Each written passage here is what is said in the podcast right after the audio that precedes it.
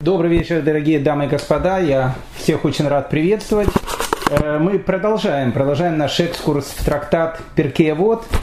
Сегодня по плану, если мы успеем, с Божьей помощью, 11 и 12 Мишна. 12 Мишна – это пятая пара, легендарные Илели Шамай, о которых э, мы с вами будем говорить долго и э, будем долго учить их учением потому что оно будет фундаментально, особенно для нашего времени. Ну, в этом плане любая Мишна из вот она, безусловно, фундаментальная, она, безусловно, конечно, все времена. А я хочу вам напомнить, что мы с вами беседовали о четвертой паре, Шмая Автолион. Мы на прошлом уроке с вами говорили о высказывании Шмая, который говорил «Люби труд, и пусть будет ненавистно тебе властвовать над людьми, не становись приближенным к властям». Мы э, с вами обсуждали эту тему, почему у Шмая такое отрицательное отношение к властям. Э, но э, для того, чтобы более детально это рассмотреть и перейти, соответственно, к высказыванию его второй, второго человека в этой паре, Автолиона, который был Авбейдин, глава Равенского суда, Давайте мы немножко поговорим все-таки об этом времени, и потом э, нам будет более понятно те слова, которые Автолион э, оставит нам. Э, итак, 67 год э, до новой эры. До катастрофы остается э, всего лишь 4 года, не так долго. Я имею в виду катастрофы от начала Четвертого царства по книге пророка Даниэля. Как вы знаете, мировая история она делится на четыре царства. Первое царство было царство Вавилона, потом Параса и Мадая, Персии и Мидии, потом царство Греции – и вот четвертое царство, в котором мы живем до сегодняшнего дня, это э, Галуты дома, это царство Рима. И вот царство Рима, оно вот-вот придет в святую землю, придет в землю Израиля. И, конечно же, э, то, что он придет туда, э, виноват в этом будет, безусловно, Рабинович, хотя фамилия у этого Рабиновича э, в те времена будет немножко другая, будет его звать и Ханан Геркан II, и Аристабул, и о них мы немножко сейчас с вами поговорим, потому что эта эпоха, она отразится на том, что будет, будут говорить герои Перкеавота, не герои, а, а мудрецы Перкеавота, в частности, наша четвертая пара Шмаев Телеон. Э, итак, 67 год э, до новой эры у Шлом Малки, которая была вдовой э, царя, которого звали Александр Янайма, немножко о нем э, говорили с вами, у которого была война с мудрецами, это была страшная гражданская война. И вот, э, вот эти 9 лет, 9 лет процветания, о которых мы говорили, Шимон бен Шетах, э, его учение, Югуда бен Табай, то, о чем мы с вами говорили на нашем э, прошлом уроке. Так вот, в 67 году до Новеры Шломциона Малка, она умирает, и она беспокоится о том, что же будет после ее смерти.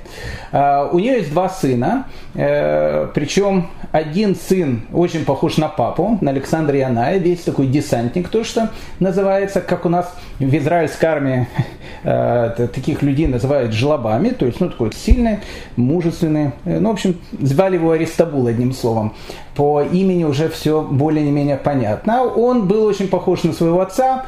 Э, все, что его интересовало в жизни, это войны, э, какие-то военные кампании, политические интриги и так дальше. А, его брат, э, которого звали Ханан Геркан II, был его полная противоположность. Он был человеком очень мягким, Э, как у нас э, на латыни таких людей называют ботаниками. То есть он такой вот был мягкий, тихий, спокойный. Он еще при жизни мамы, при жизни Шлом Циона Малки стал первосвященником. Кстати, наверное, был бы и неплохим первосвященником, и, скорее всего, был бы неплохим правителем. Он полностью поддерживал точку зрения мудрецов, точно так же, как его мама.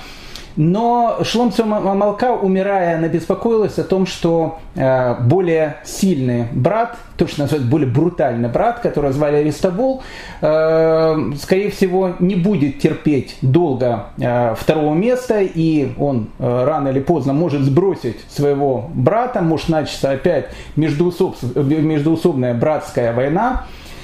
И умирая, она просит своих детей о том, чтобы между ними был мир. И дети э, своей великой маме э, пообещали о том, что будет мир, и действительно сдержали обещание ровно три месяца. Но все-таки надо о евреях всегда говорить хорошо, все-таки три месяца обещания они эти держали.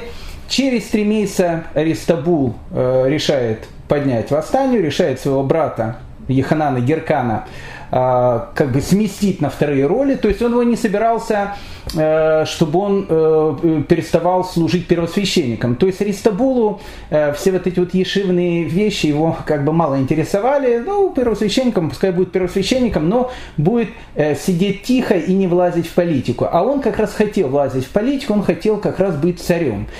А, и может быть вот такой тандем э, где-то, я опять же не скажу, что он был идеальным, э, но если бы Аристабул э, занимался какими-то военными делами, а Еханан Геркан вместе с мудрецами делал бы то, что в, в стране был бы, оставался дух Торы, может быть, ничего плохого из этого не было, но, как мы понимаем, любая гражданская братоубийственная война ни к чему хорошему не приводит. И вот начинается эта война, и э, около города Ерихон встречаются две армии. Армия брутального Аристабула и армия его слабого брата Еханана Геркана. От Еханана Геркана сразу же начали уходить люди, э, сразу же начали переходить к его брату Аристабулу. И, в общем, было понятно, что э, сражение закончилось, э, еще не успев начаться. И Еханан Геркан поднял руки и, в общем, сказал, что я, в общем, сдаюсь на милость брата. Но ну, нужно э, еще раз отдать должное брату, э, Аристабулу, десантнику Аристабулу. Э, Аристабул, он как бы, опять же, хотел все это дело завершить неким таким мирным соглашением. Он сказал, послушай, брат, у тебя есть э, дочка, ее зовут Александра. Э, у меня есть сын, его зовут тоже Александр. Александра, Александр, почему нам наших детей не поженить? И вот э, между нами будет э, такой союз, не только братский, но мы еще поженим наших детей. Ты оставайся первосвященником, я займу должность царя, и, в общем, как бы мы будем э, мирно существовать друг с другом. Ну, Еханан Геркан согласился, они обнялись вместе с братом, и казалось бы, что на этом, э, может быть, все неприятности могли бы закончиться, но как раз э, только с этого они и начинались. Э, у Еханана Геркана э, был его ближайший советник – который был генерал-губернатором, если так можно сказать, такой области, которая называется Идумея, звали его Антипатр. Ну, тут надо два слова сказать, потому что нам это нужно будет для дальнейшего нашего повествования, когда мы будем говорить о Шамае и Гелеле. Э, как вы знаете, э, иудаизм никогда э, не навязывался никому огнем и мечом. То есть это такие человеколюбивые религии, как вот христианство, ислам, которые очень любят людей, они ну, ради готовы были, были уничтожить миллионы. В принципе, это, наверное, правильная такая вещь. Карл Маркс говорил о том, что не призвал, конечно, миллион уничтожить, но весь мир насилием мы разрушим. То есть надо его разрушить до основания, всех поубивать, а затем вот мы, вот, наш мы новый мир построим. Так, э, в принципе, как бы все человеколюбивые религии, они, э, ну, последние 2000 лет делали, что они своих э, друзей мочили, как вот выразился наш российский президент, в одном определенном месте. Там их они мочили. Евреи никогда никому ничего не навязывали, кроме одного случая. Кроме одного случая. Еханан Геркан I, сейчас э, наш герой это Еханан Геркан II, то есть его дедушка. Еханан Геркан I, сын Шимона, Шимона Макаби, э, он был единственным правителем, который захватил другой народ. Это другой народ, это, в общем, старые наши товарищи, это Идумеи. Кто такие Идумеи? Идумеи это Исав. Э, я не буду сейчас ну, входить в исторический экскурс, Яков, Исав, ну вот э, Яков, он действительно захватил Исава, э, того Исава, который жил в земле Израиля, потому что другая часть Идома, она как раз только, только начинает поднимать голову, это будет Рим. А вот та часть Идома, которая жила вот там, где-то на юге Израиля, э, Марешет есть такое там поселение и так дальше, ближе туда к Негеву. Э, вот там вот жили как раз и думитяне, там жил и дом. И вот э, Яханан Герканес захватил, и это был, наверное, первый и последний раз случай, Э, в еврейской истории, когда еврей сказал другим людям, либо принимайте иудаизм, либо, в общем, э, не, он не, убивать никого не хотел, но он сказал, либо иудаизм, либо мы вас отсюда всех там э, вышвырнем. Ну и дументяне приняли иудаизм. Ну и понятно, доброе дело в скобочках никогда не остается безнаказанным, а это уже без скобочек. И вот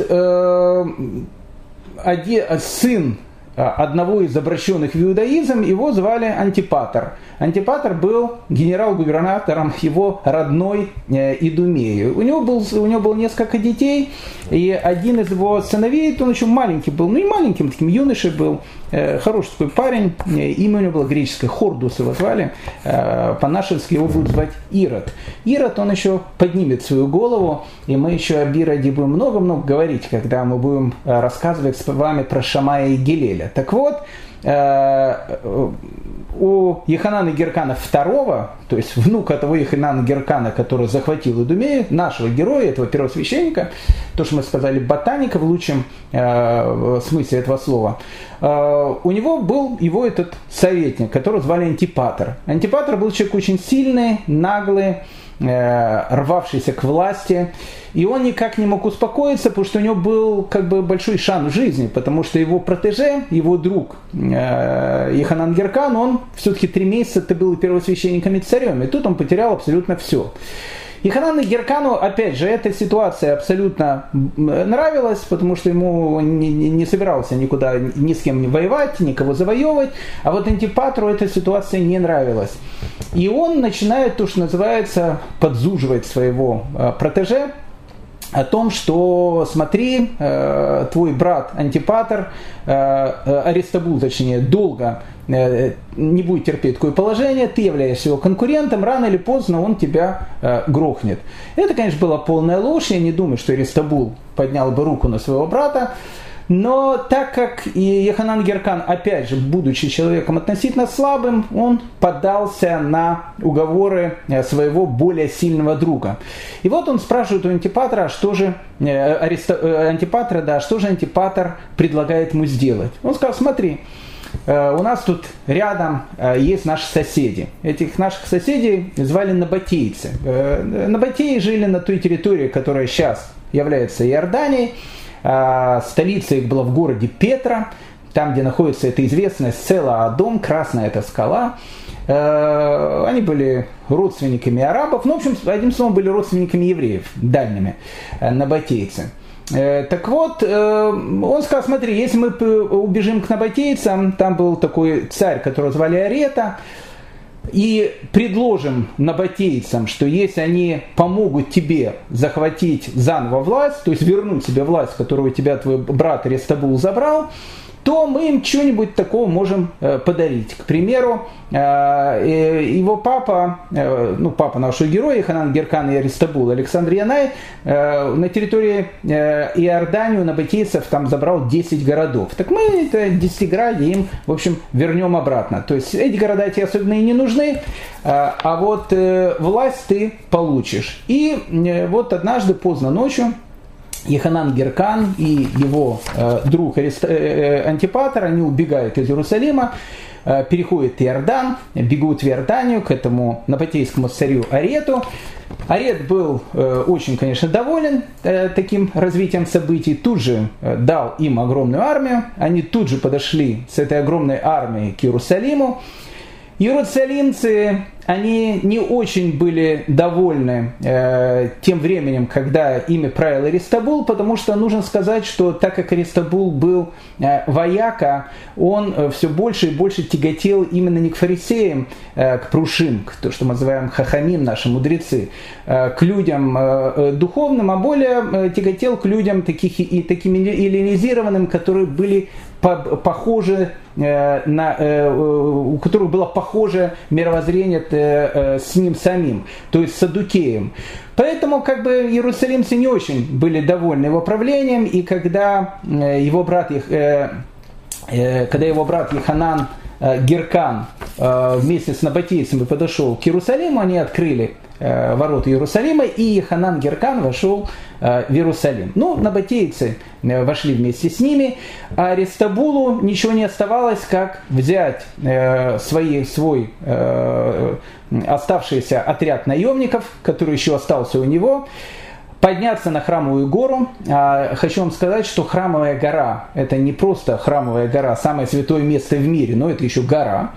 А, и храм э, в те времена, это еще был не тот храм, который отстроил Ирод, э, который его там расширил и так дальше. Это был тот храм, который построил там, э, начал строить там Зрубавель и так дальше в самом-самом начале эпохи второго храма. Но все равно это была крепость, довольно такая серьезная крепость.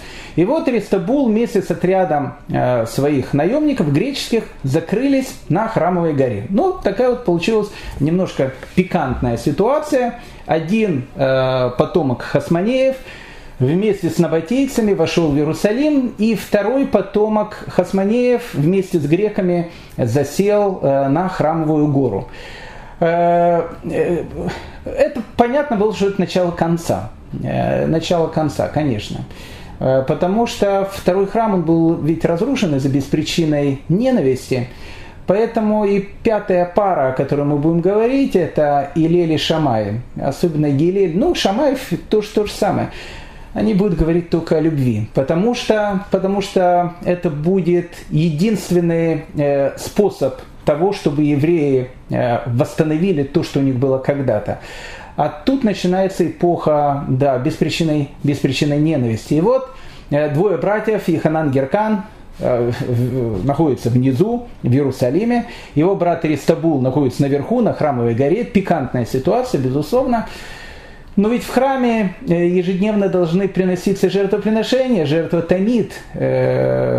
Это постоянная жертва, самая главная жертва, которая приносится в храме от всего еврейского народа. Приносится она утром, не называется она шахарит, и приносится она э, перед самым вечером. Э, это жертвоприношение называлось Минха, два самых главных жертвоприношения, которые были в Иерусалимском храме.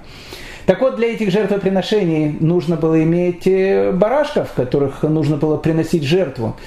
А в храме-то барашков не было, э, Аристабул-то в храме закрылся, и вот он попросил у своего брата, который был первосвященником до этого, Еханан Геркана II, э, не может ли его брат э, давать ему барашков, потому что, ну, как бы, война войной, но в храме-то служба должна продолжаться. И брат, э, да, давал ему э, барашков. Ну, э, по себестоимости, ну, по себестоимости еще Белоруссии до того момента, пока они не перешли на ту валюту, которая сейчас. Он сказал, что да, мы будем тебе посылать барашка, и цена его будет тысячу динариев или, или по-нашенски тысячу зус.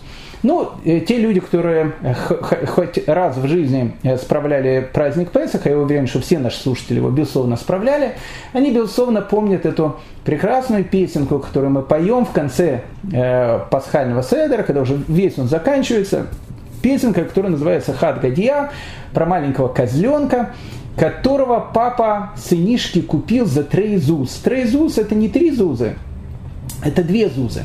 Э, мы видим о том, что э, себестоимость козленка и, соответственно, ягненка э, две, ну, ну, если уж будет такой породистый, какой-то какой поволжской породы, такой, такой супер такой племенной будет, ну, ну, хорошо, будет стоить он три зузы, ну, хорошо, ну, четыре зузы в, в не очень удачное время, если его купить.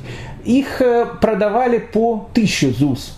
Э, ну, как вы понимаете, у Аристабула денег особенно не было, э, поэтому Аристабулу для того, чтобы платить по тысячу ЗУС за каждого барашка, а, как бы таких барашков нужно иметь двое э, на день, он ему пришлось открыть храмовую казну. Это тоже был благородный такой поступок, безусловно, благородный поступок двух братьев.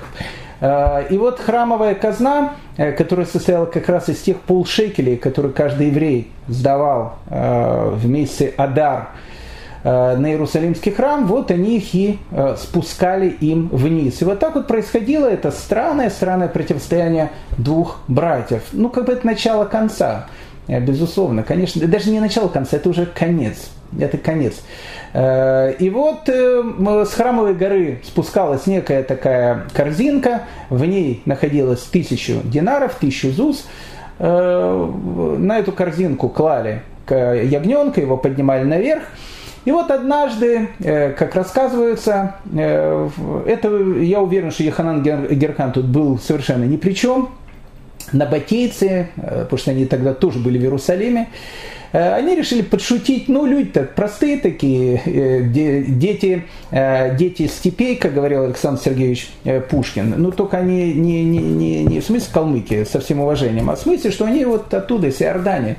Э, и вот они решили так подшутить э, просто. И вот спустили корзинку, э, Аристабул сверху с храмовой горы. Они в эту корзинку вместо ягненка, ну так для хохота ради, взяли и положили поросенка. И вот этого поросенка поднимают э, на храмовую гору. Э, наверху-то не знают, что там поросенок. И этот поросенок, он там э, э, хрюкает.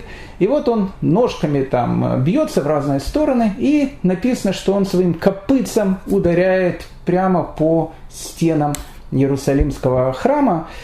И в этот момент написано, что в земле Израиля произошло страшное землетрясение – и начался ураган и ветер, страшное землетрясение, и говорят наши мудрецы, что э, в храмовой стене, точно так же, как и по всей Израиле, э, земле Израиля, в земле даже образовался пролом. Это был конец. Э, конец, может быть, истории Хасманеев плюс-минус, но это уже последние аккорды Э, конечно, существование эпохи второго храма, хотя второй храм, э, нужно отдать должное, будет еще существовать около 130 лет после этих событий.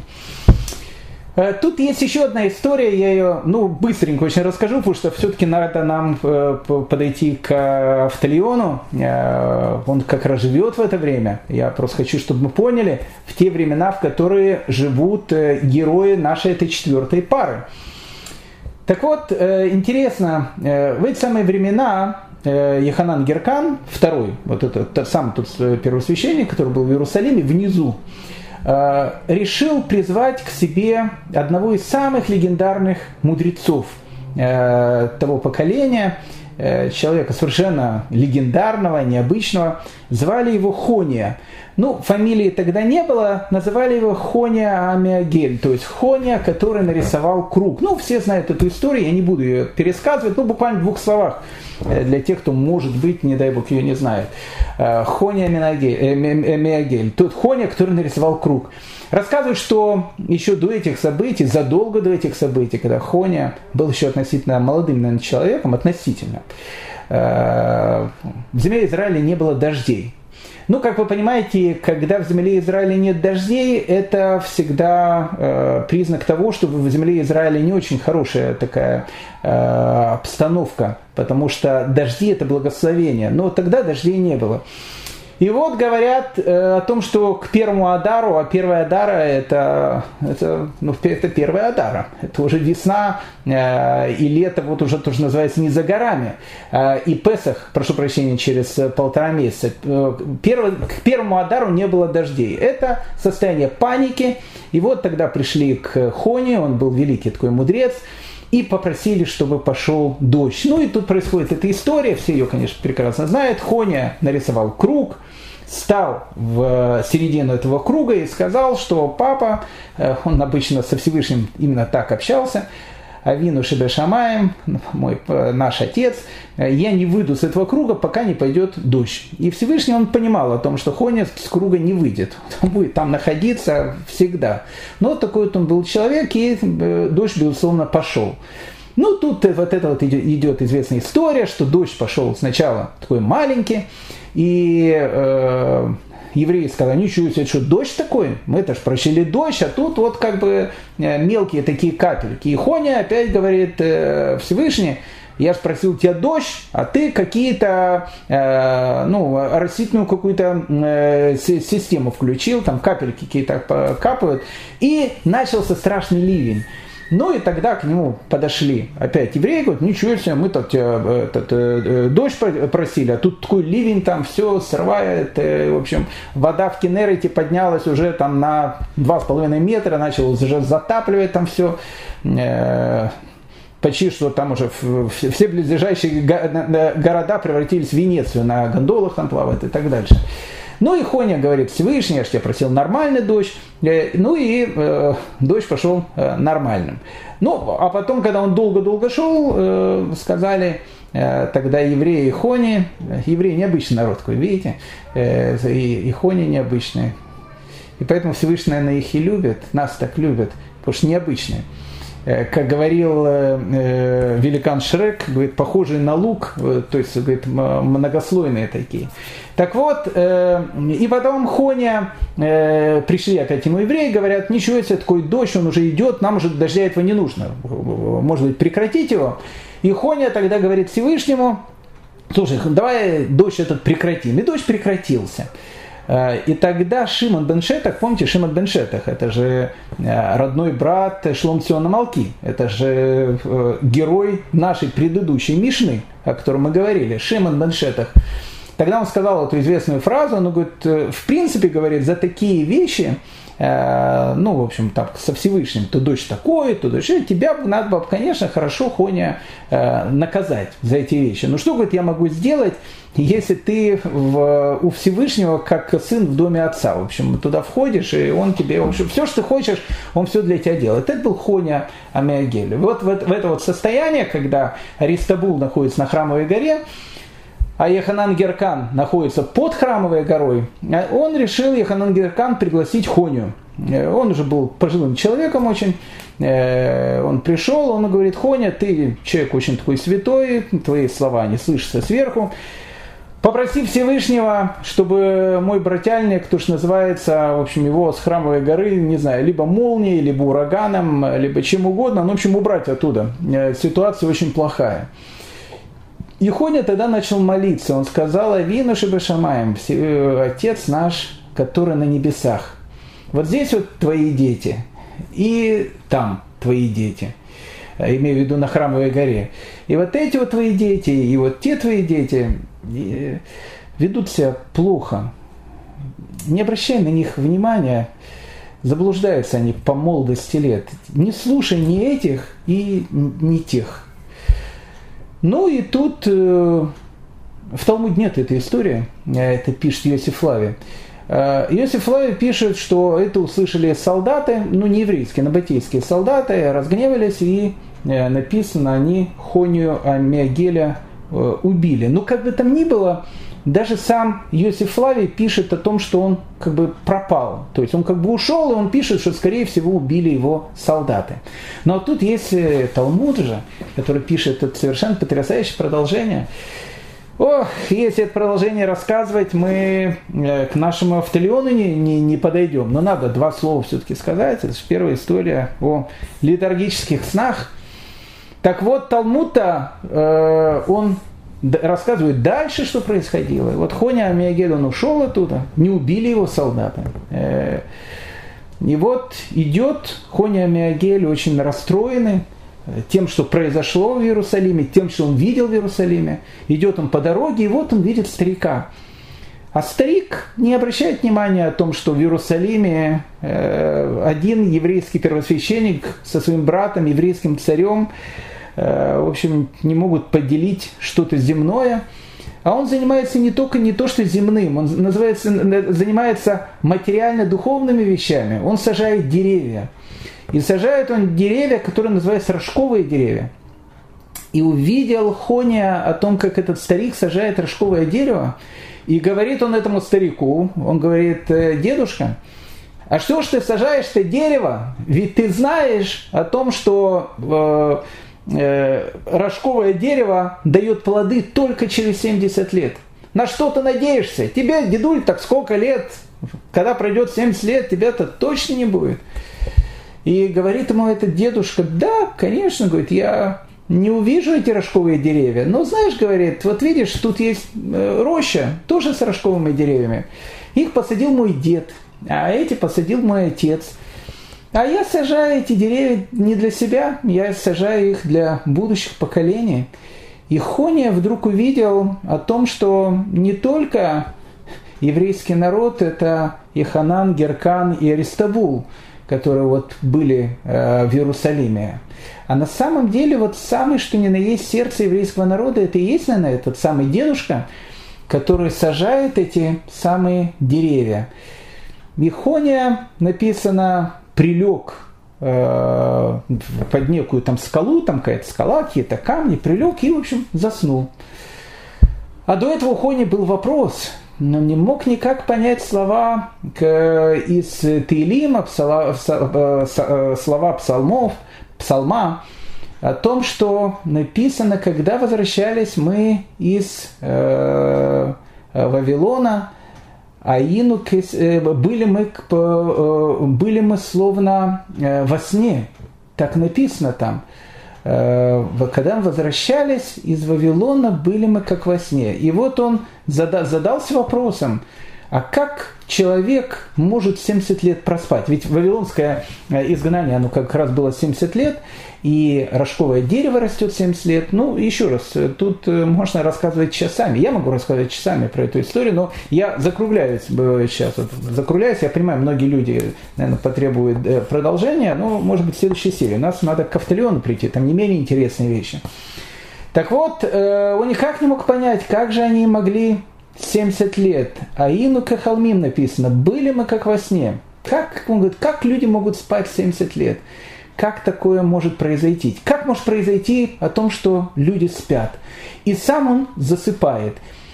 Э, ну, опять же, я не буду э, входить в какие-то объяснения, что такое сон, почему сон и так дальше. Э, переходим дальше просто к пшату, к простому смыслу. Он просыпается через 70 лет, ему казалось, что он проснулся, вот поспал немножко, как Штирлиц за рулем машины, там полчаса. И в Титон он просыпается и смотрит, что дедушка тот же самый, но только немножко по-другому одетый, опять что-то сажает. И он ему говорит, дедуль, продолжает сажать, а этот дедушка говорит, я тебя не знаю. Э, тоже дедушка. Э, он говорит, как же, мы только что с тобой беседовали? Нет, я с тобой не говорил. И вдруг он понимает о том, что это не тот дедушка, а понимает он, что он проспал 70 лет, и он видит как раз внука того дедушки, который сажал рожковые деревья, и видит, что эти рожковые деревья расцвели, и их огромное-огромное количество э, вокруг, и видит опять внука этого дедушки, который опять продолжает сажать рожковое дерево. Э, это прекрасный символ. Э, но идем дальше.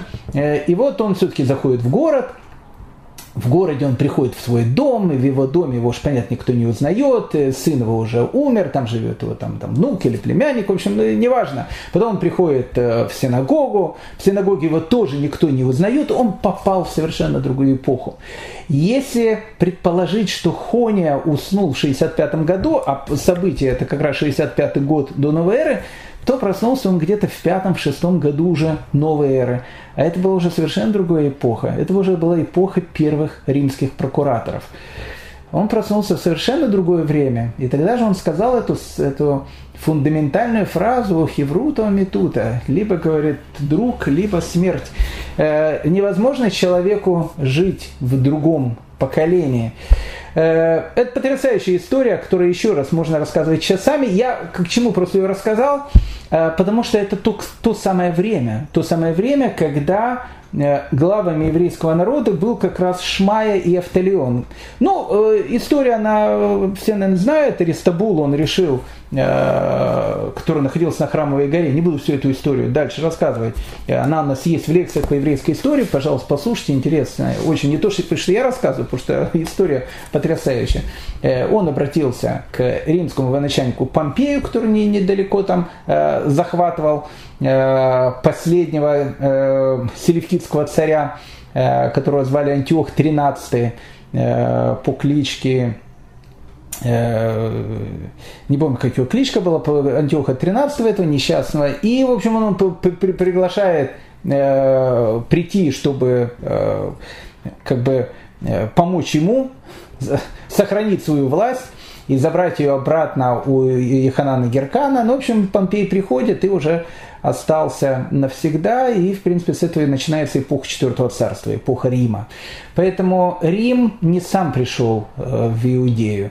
Э, Рим в Иудею э, привели сами евреи.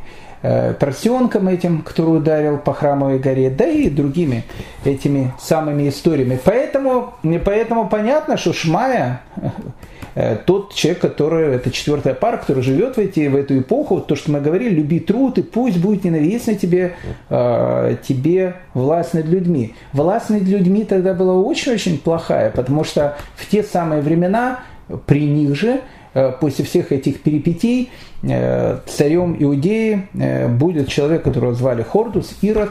Мы о нем поговорим немножко в следующей нашей серии. Ирод как раз и убьет всех хасманеев, и Ханана Геркана убьет, Яристабул там э, со своим сыном там погибнет. Ну, в общем, э, будет как в этой песне, все умерли. А Ирод, он будет как раз царем. То есть э, вот эта вот большая дружба двух братьев, она привела к, огромной-огромной трагедии. Вот это та самая эпоха, э, о которой, в которой будет происходить и э, высказывание Вталиона. То есть э, Шмая, он сказал, надо остерегаться властей, а теперь его э, друг, то есть его то, что называется хеврута, то есть э, если Шмая он наси, глава Синдриона, то Автолион он глава Равинского суда Бейдина. Давайте посмотрим хотя бы немножко, что он говорит. Говорит Автолион, мудрецы, будьте осторожны в своих высказываниях. Ибо может случиться, что вас осудят и отправят в изгнание, где вы окажетесь посреди гнилого болота, станут пить из него ученики, которые придут туда вслед за вами и умрут, и в результате чего имя Всевышнего будет осквернено. Потрясающие слова. Давайте их, давайте их э, постараемся понять. Автолеон. Он живет, кстати, в эту самую эпоху, эпоху ненормальную совершенно – Мудрецы, будьте осторожны в своих высказываниях.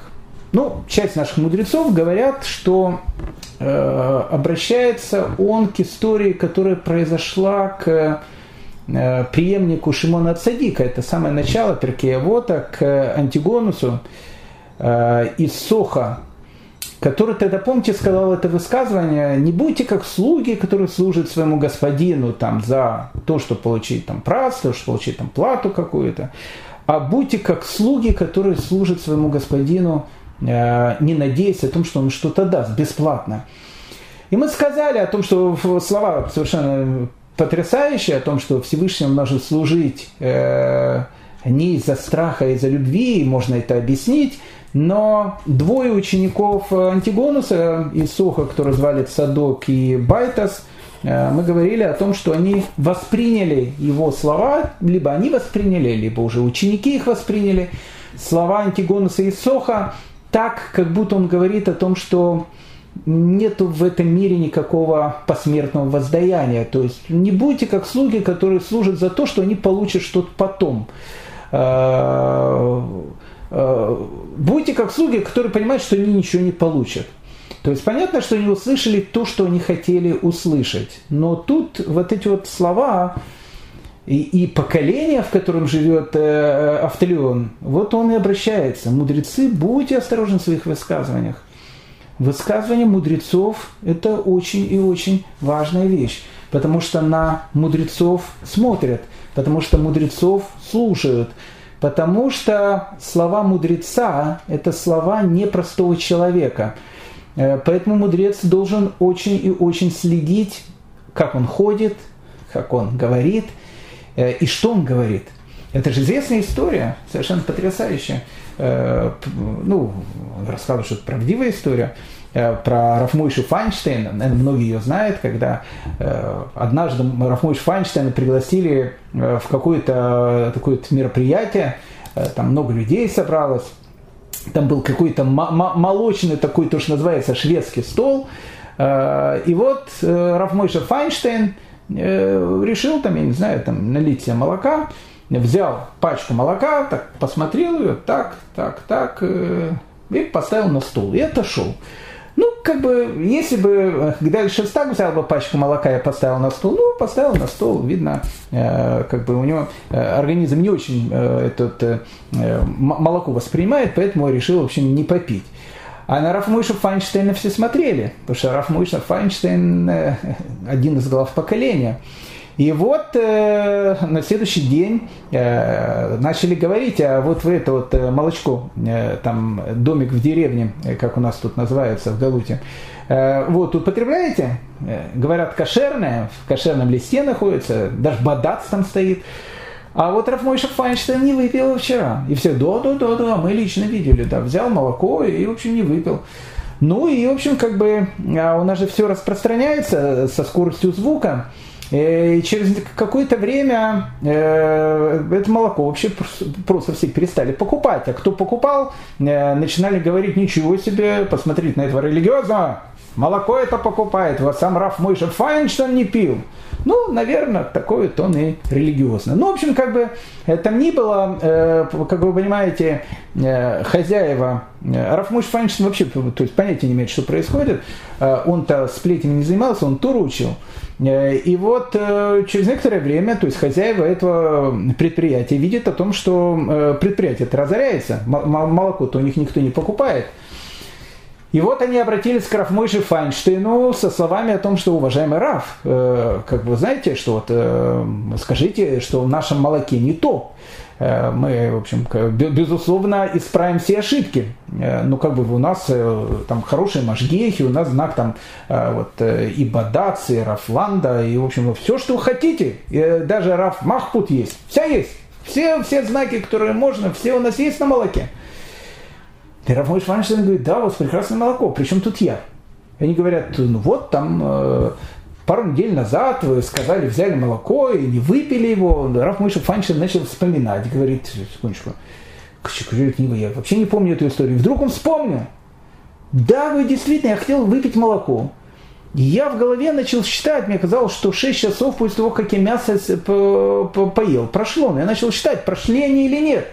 И у меня было сомнение, может быть, они не, не, не прошли, то есть там минута это не прошла. Все, Рафмойша Файнштейн, в отличие от э, других товарищей, я имею в виду себя в первую очередь, они, в общем, как бы э, очень серьезно относились ко всем таким вещам. Э, и он говорит, я поэтому не попил, я его поставил на стол, они говорят, ничего себе, а все начали говорить, что у нас молоко не кошерное. И Рафмойша Файнштейн, там было какое-то мероприятие следующее, он первый вышел, взял это молоко, налил, сказал дроху, выпил, все начали пить это молоко. Что мы видим? Мы видим, мудрецы будьте осторожны в своих высказываниях. Мудрецы, э, слово мудреца, оно является очень-очень важным. На него смотрят. Известна эта история про раби Йоханан бен Закая, когда э, ее рассказывает Рабу Рувен Кац, когда э, Йоханан бен Закай умирал, он э, лежал на то, что называется смертном одре и плакал. И ученики подошли, было странно. Великий Равин плачет. Э, э, он и другие мудрецы так говорили, весь мир наш похож на коридор – который только который ведет к дворцу. Такой великий человек плачет. И к нему подошли его ученики и спросили, почему Рэбе плачет. И что сказал Раби Йоханан Бензакай? Он сказал, я плачу, потому что есть два пути. И я не знаю, по какому из них меня поведут. Поэтому я и плачу. Ну, э, один из, из э, комментариев его высказывания есть два пути. Какой, какие два пути? Ад и рай. Геном и Ганеден. Есть только два пути. Я не знаю, по каким меня э, поведут. Ну, если идти по этому высказыванию, э, то если э, раб Йоханан Бензакай, Рабан Йоханан Бензакай беспокоился о том, что его в Ганеда не поведут, что тогда говорить о э, остальных товарищах? Я, опять же, не имею в виду наших слушателей, я имею в виду в первую очередь себя. Э, но Раф Рувен Кац говорит, что нет, нет, он говорил не про Ганеден не про геном. Он э, это другой человек был. Какой, он, наверное, Рафьохан бен Закай думал, что его в геном э, отправят, э, потому что великий цадик, великий мудрец, он всегда на себя смотрит как наверное, на самого последнего грешника. В этом, в этом есть все величие этих необычных людей. Он говорил, скорее всего, о других вещах. То есть он не волновался о Ганедене и Геноме, он волновался, по какому пути пойдут его ученики. Ведь э, времена были тяжелые тогда, было противодействие Риму, уже храм был разрушен, уже начало вот этой вот академии в Явне начинается. И пока он был жив, и пока он был лидером, он мог, то, что называется, контролировать ситуацию. Он понимал, что его словам э, и при его-то жизни могли дать несколько интерпретаций. А вот когда он умрет, как будут трактовать его учения, как будут трактовать его высказывания.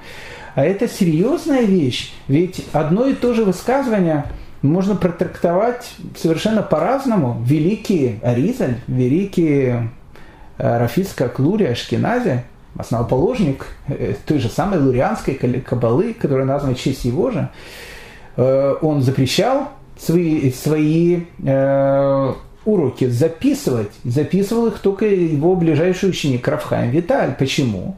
Потому что он говорил, что ученики-то и сейчас толком не понимают, что я говорю, но если они что-то запишут, и прочтет кто-то в 20 веке, какая-то Мадонна там, э, прошу прощения, Лявдаль, э, она-то точно ничего не поймет. И поймет совершенно другие вещи. Поэтому Раф Рувен Кац говорит, что Раф Йоханан Бензакай думает о другом. И он говорит, что есть только два пути, есть несколько толкований, которые могут быть у моих высказываний, не знаю, по какому пути меня поведут, по какому пути э, и как будут трактовать то, что я говорил мои ученики.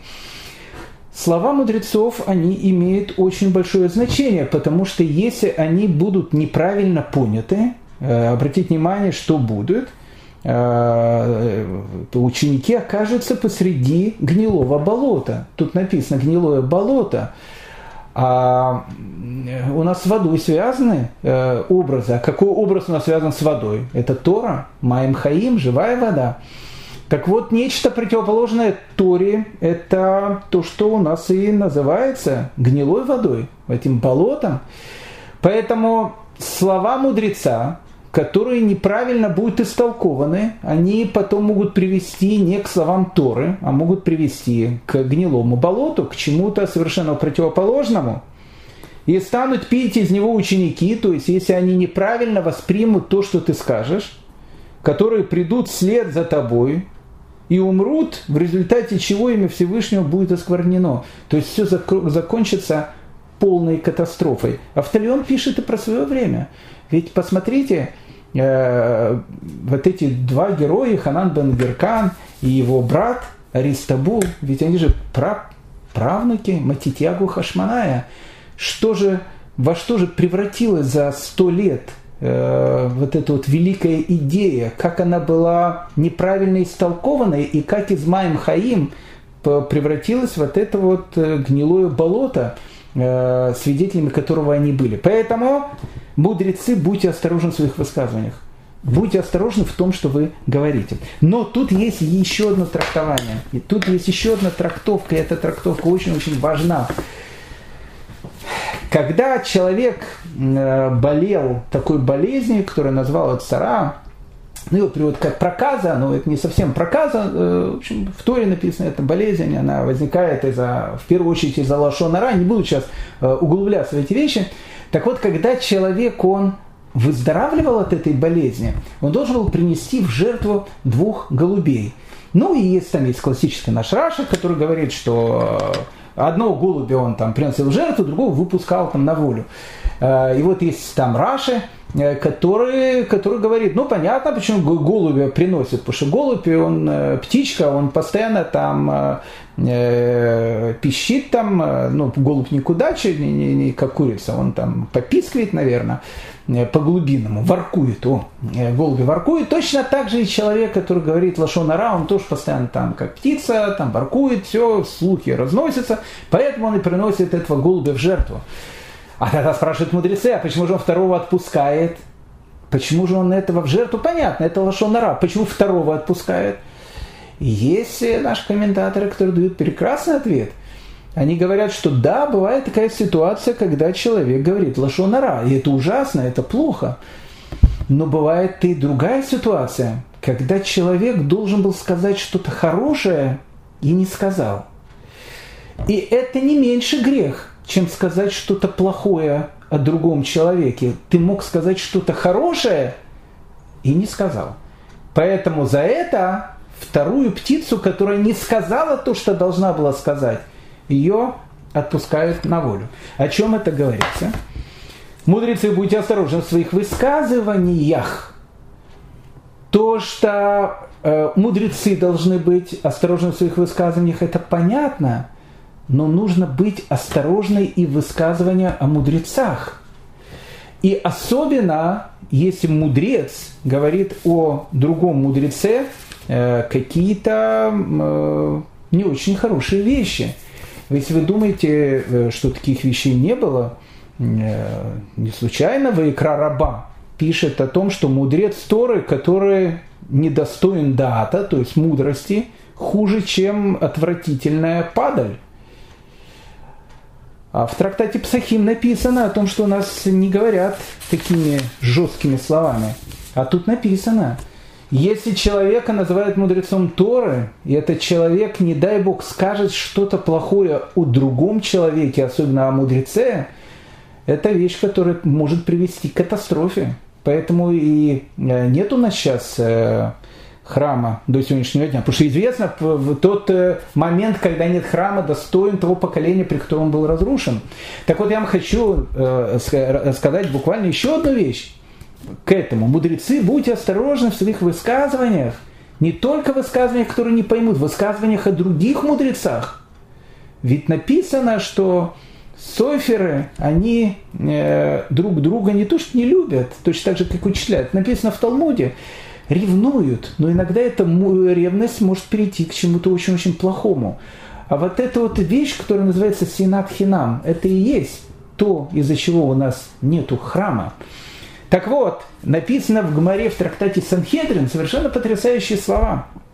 Написано, что однажды сидели мудрецы – а в это уже эпоха Гилеля, следующего э, представителя пятой, последней этой нашей пары. Э, и вот они сидели, мудрецы, и вдруг они услышали Батколь. Э, такой голос сверху, свыше, голос Всевышнего, который говорит, среди вас сидит человек, который достоин был бы того, чтобы быть пророком. А в те времена, во времена второго храма, не было уже пророческого дара. Он ушел, он закончился со времен э, первого храма. В самом начале второго храма были последние пророки Малахия, Захария, э, Хагай.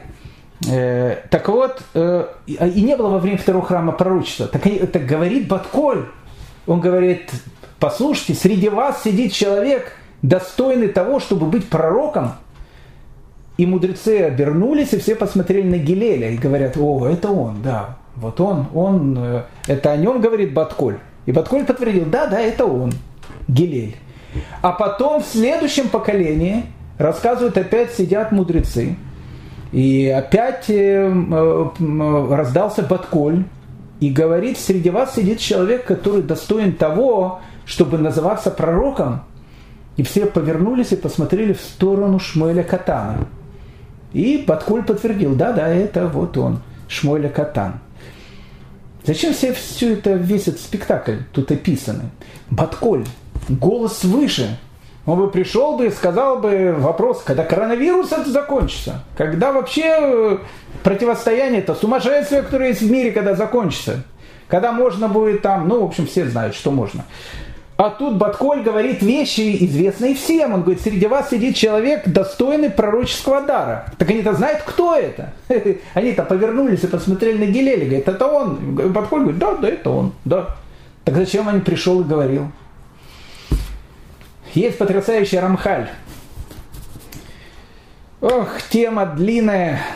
Ну, две минуты. Есть потрясающий Рамхаль, который, который говорит слова, которые нужно написать, на стенах у нас не пишут, не культурно.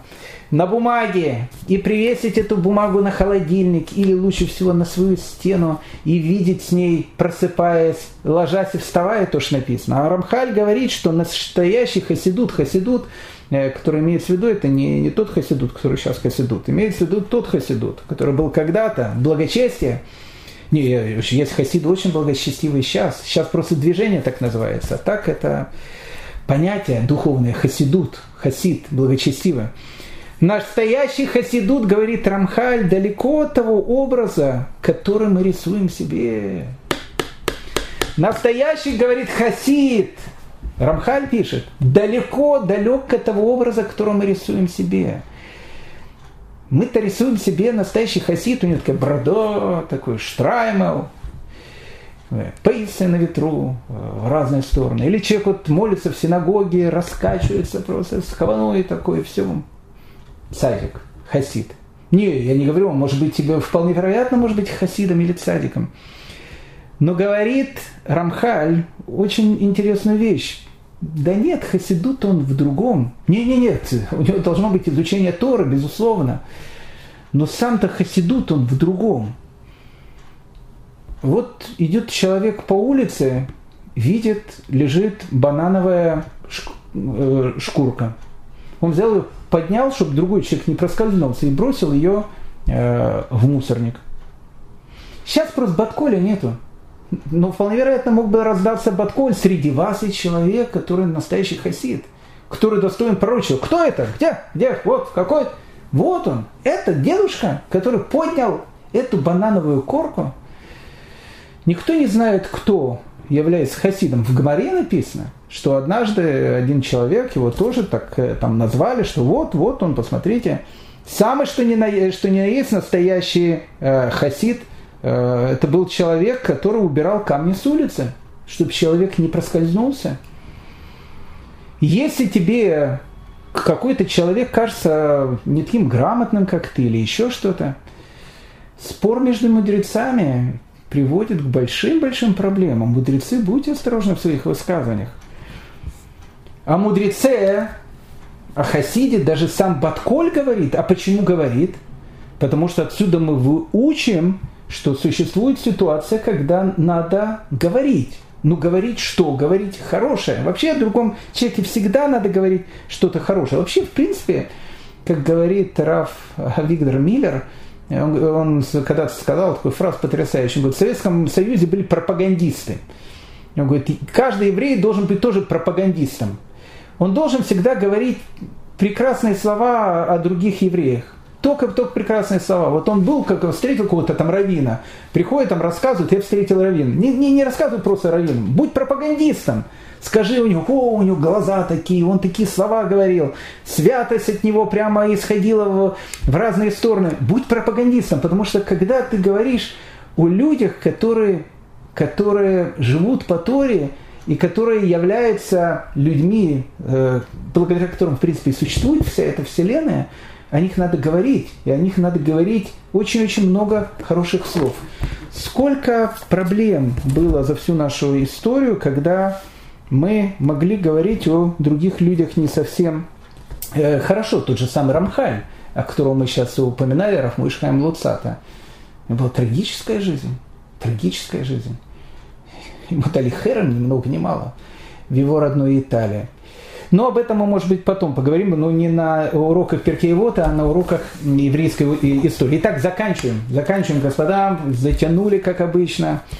Но тема важная – Говорит Автолеон, мудрецы, будьте осторожны в своих высказываниях. Будьте осторожны в своих высказываниях. Каждый из э, наших слушателей, он по-своему мудрец.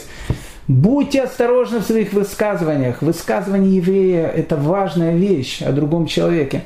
Ибо может случиться, что вас э, осудят и отправят изгнание, где вы окажетесь посреди гнилого болота.